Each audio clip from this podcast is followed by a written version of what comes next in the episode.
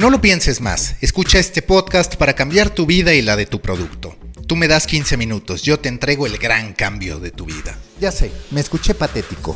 Y lo peor es que aunque seguro tú sabías que se trataba de una entrada sarcástica, muchas marcas, empresas y vendedores siguen hablando así a sus clientes potenciales. Fíjate en las calles, en los letreros de grandes establecimientos, pero también en los de los ambulantes. Todos pensamos que el que grite más fuerte y el que prometa más será el que gane, como la agencia automotriz que pone decanes y música a todo volumen pensando que así decidiremos invertir cientos de miles de pesos en un coche, o como los sitios de internet que piensan que vale la pena invertir en ellos solo porque dicen que tienen la mejor información y los mejores contenidos. Antes de empezar, quiero contarles que ya somos más de 300 miembros en Proyecto Morona, grupo en Facebook para pequeños creadores de grandes ideas. Sí, justo como nosotros, seres insignificantes que trascendemos a partir de lo que somos, hacemos, pensamos y soñamos. Los espero en Proyecto Morona. Ahora sí, es tiempo de tomarnos un espresso. Shot 9. ¿Cómo armar una buena presentación de ventas? Si alguna vez han ido al mercado, y abro la posibilidad de que no porque ahora todos pedimos por Corner Shop, seguro que habrán pensado en lo molesto que resulta que todos te estén gritando que tienen la fucking mejor oferta. Aunque a veces nos gusta que nos digan güerito por la pigmentocracia en que vivimos, la verdad es que tanto ruido no lleva más que a una situación de estrés y a una sensación de caos que para nada contribuye a que tengamos una buena experiencia de compra. Pudiera pensarse que satisfaciendo la mayoría de nuestras necesidades de consumo desde el celular estamos a salvo, pero no, porque si bien yo no abro Corner Shop, ni Rappi, ni Uber Eats salvo cuando las necesito, estas apps me inundan de notificaciones que son el más fiel equivalente de lo que vivíamos en el mercado. Descuentos por aquí, descuentos por allá, intentos de chistes, todo para lograr que yo consuma. Y molesta porque en algún punto nos hacen sentir como si fuéramos una mina de oro más que como personas que merecemos un respeto a nuestro tiempo, a nuestro espacio y a nuestro dinero. En la vida nuestros roles cambian según la necesidad que tengamos. A veces somos clientes, a veces vendedores, a veces somos inocentes, a veces culpables, a veces somos pretendientes, a veces somos a los que pretenden. Para entender cómo vender no hace falta más que recordar cuál ha sido nuestra experiencia como compradores a lo largo de la mayoría de nuestra vida. Si quieres que la gente se interese y muestre respeto por tu proyecto, piensa en qué ideas, juntas y presentaciones valieron la pena cuando tú decidiste invertir tu tiempo y atención en ellas. Vender es tan sencillo como aprender a ponerse en el lugar del otro. Suena algo lógico. Vender y comprar es algo que hacemos todo el tiempo. Incluso las relaciones humanas son una negociación constante. Estar tan expuestos a este intercambio de ofertas y demandas tendría que convertir la elaboración de una estrategia de venta en un proceso intuitivo. Pero no es así, porque por lo general pensamos antes en lo que ofrecemos que en lo que la gente necesita. Cuando tú vas al mercado no por fuerza necesitas el mejor precio. Y sin embargo, te gritan por todos lados que estás por conseguirlo. También es posible que no necesites mangos, que no quieras mangos pero igual te están gritando que los mejores mangos de Manila los encuentras ahí y otra vez al mejor precio y al 2 por 1 Ahora te pregunto, si tanto lo has padecido, ¿por qué incorporas esas prácticas a tu estrategia de venta? No exagero cuando hablo del mercado como una comparación del modo en que tú buscas comercializar tu producto. Y el tuyo no es un caso particular, grandes corporaciones también lo hacen. Basta con que te des cuenta de los hashtags que usan las televisoras para promover sus transmisiones, para darte cuenta que colocan su producto y su branding por encima de las necesidades y de los fucking passion points de los usuarios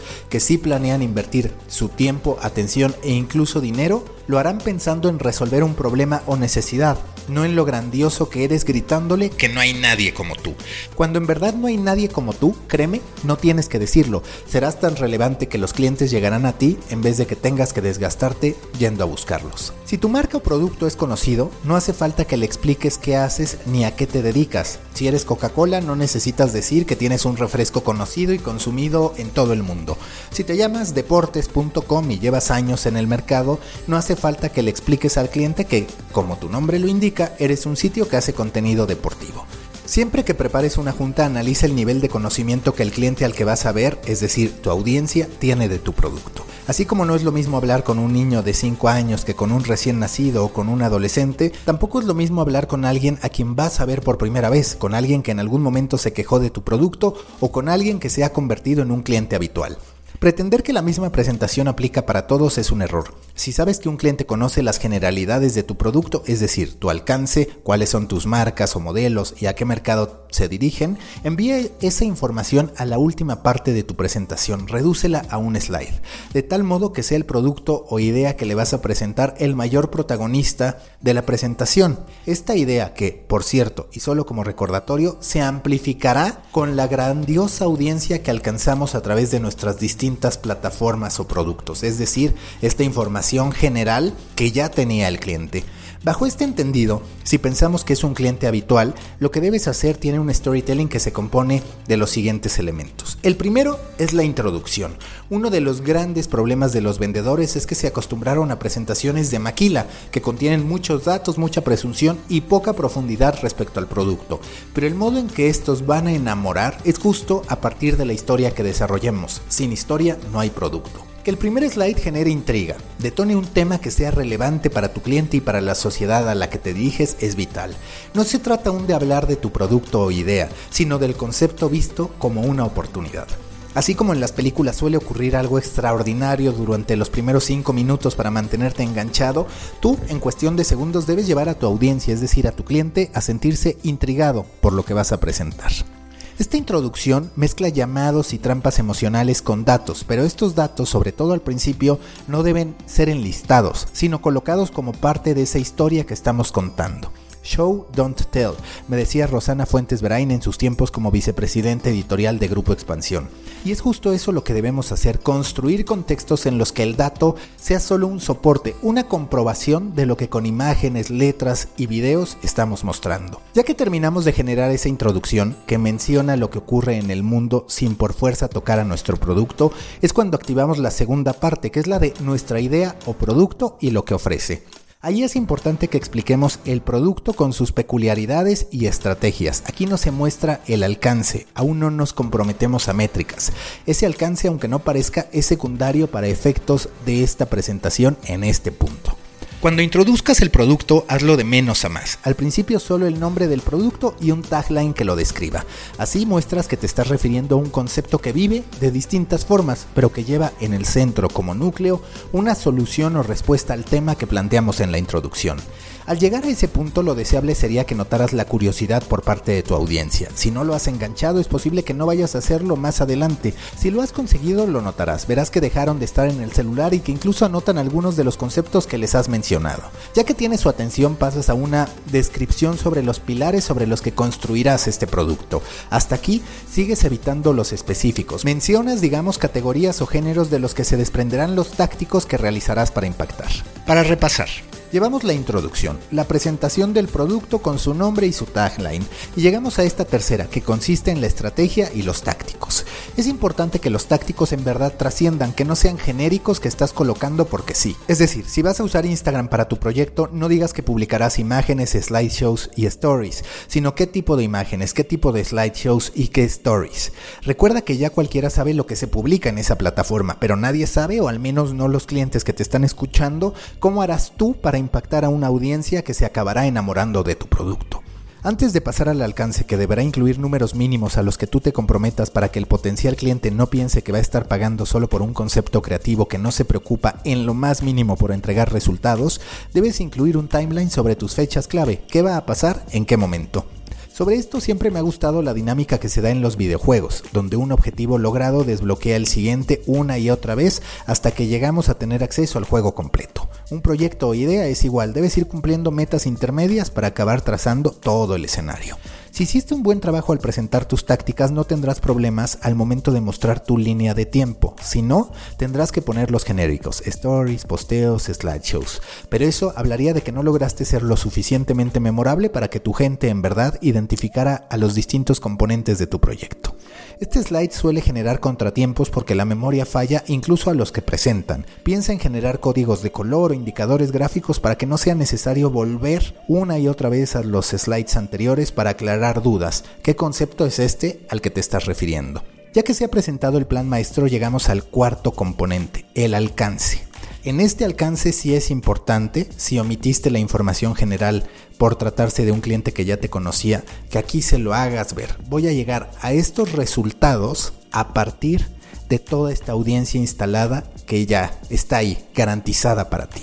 Entonces llevamos la introducción, la presentación del producto con su respectivo tagline, la estrategia y la táctica implementada en el tiempo y llegamos al alcance que no se presenta de modo unitario, sino con la audiencia total, que es lo que les decía, y los números a los que nos comprometemos a alcanzar. Por ejemplo, 5 millones de views, 2.5 millones de interacciones, 55 mil registros. Importante, son números totales. No van a poner un número de reproducciones por video generado, porque eso les mete presión. Es decir, más vale comprometerse a 5 millones de views repartidos en los distintos videos que ustedes van a hacer, que decir que cada uno de los videos va a tener 5 eh, millones de views o en este caso uno para sumar 5. No necesariamente funciona así. Mencionen solo las métricas que ustedes en verdad puedan entregar. Es importante que sean métricas que dejen contento al cliente, pero que también permitan que tú y tu equipo no se sientan tan presionados como para obsesionarse por los números en vez de trabajar en que el producto sea la solución al problema u oportunidad que detectamos para el cliente. Para cerrar, como último o penúltimo elemento, depende de ustedes el presupuesto. Aquí se vale romper con los protocolos, jugar o ser irónico con un tema que para todos los demás será tabú lo costoso que resulta, la mala noticia después de contar algo tan bueno, el pero a una historia que hasta ese punto parecía una realidad.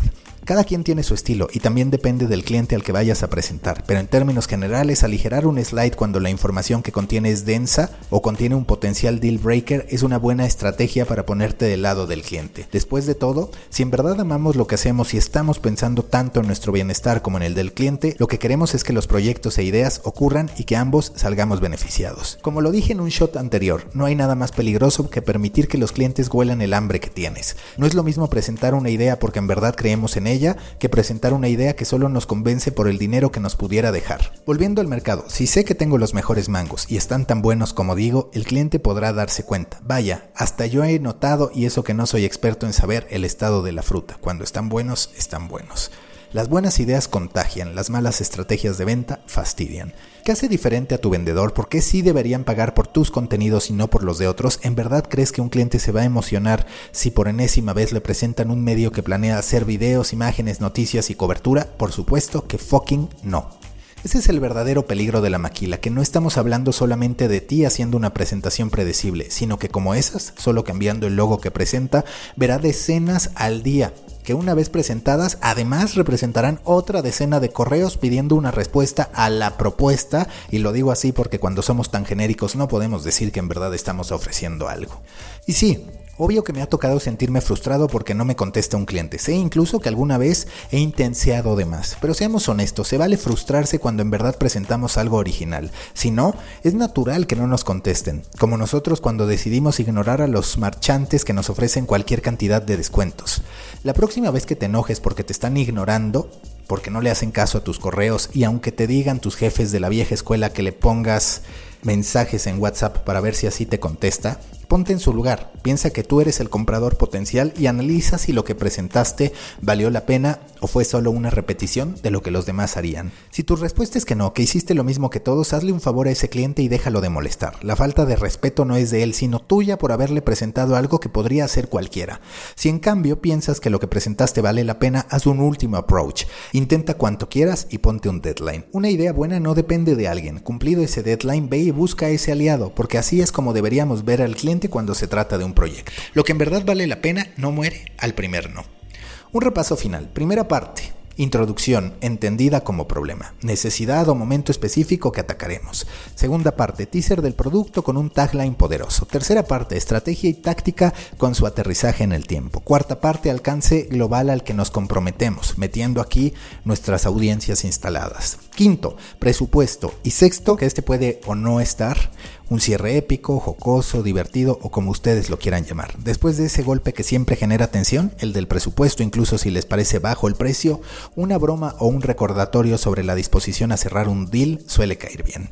Ya después haré más ya después haré más episodios sobre esto, porque la presentación es apenas uno de los componentes. También influye la vestimenta de los vendedores, el discurso, el cómo presentan, porque por más que los slides tengan siempre el mismo contenido, un mal presentador puede hundir una presentación bien hecha. Es más, Es más peligroso tener un mal vendedor que una mala presentación. El que conoce de producto no necesita slides, el que desconoce de producto no se salva ni con la mejor presentación. Muchas gracias a todos los que me mandan mensajes y a los que comparten el podcast. Los invito a hacerlo en Instagram Stories sobre todo. Me dará gusto ver cómo ayudan a que esta comunidad sea cada vez más grande.